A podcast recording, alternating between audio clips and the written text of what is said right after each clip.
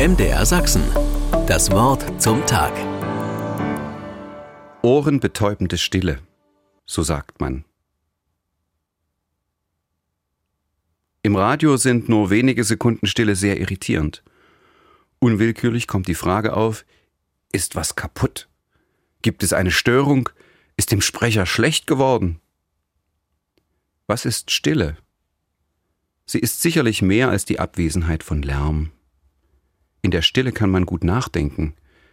Die Voraussetzung für eine Meditation ist ein ruhiger Rückzugsort. Räume, die zum Gebet bereitstehen, werden oft Raum der Stille genannt. Sie laden ein und sind offen für alle, die dringend Zeit für sich und Gott brauchen. In der Bibel wird oft berichtet, dass Gott in die Stille hineinspricht oder in ihr erst gehört werden kann. Aber sei nur stille zu Gott, meine Seele, denn er ist meine Hoffnung. So sagt der Beter im Buch der Psalmen. Das berührt noch eine ganz andere Erfahrung mit der Stille. Sie macht Angst, denn sie zeigt an, dass da niemand mehr ist. Sie stellt sich ein, wenn das Leben erstirbt. In Trauer und Leid vergehen die Worte.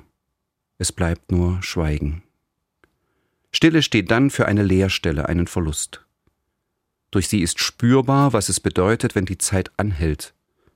Von Hoffnung will da niemand reden. Solch eine schmerzhafte Stille könnte auch kein Lärm vertreiben. Wie geht es nun weiter? Ist es wirklich denkbar, dass es für immer so still bleibt? Ich konnte die Stille eben im Radio ganz einfach unterbrechen. Wer sich bewusst zurückgezogen hat, kann aufstehen, die Tür öffnen und die Welt hat ihn wieder. Viel schwerer wiegt die Grabesstille. Der heutige Kar-Samstag ist ein stiller Tag. An ihm schweigen auch die Kirchenglocken und die Orgel. Eine ungewisse Zwischenzeit nach den erschütternden Ereignissen des Karfreitags. Ganz nahe bei Gott, am Grab Jesu. Aber die Frage liegt heute schon in der Luft. Was wird kommen? MDR Sachsen.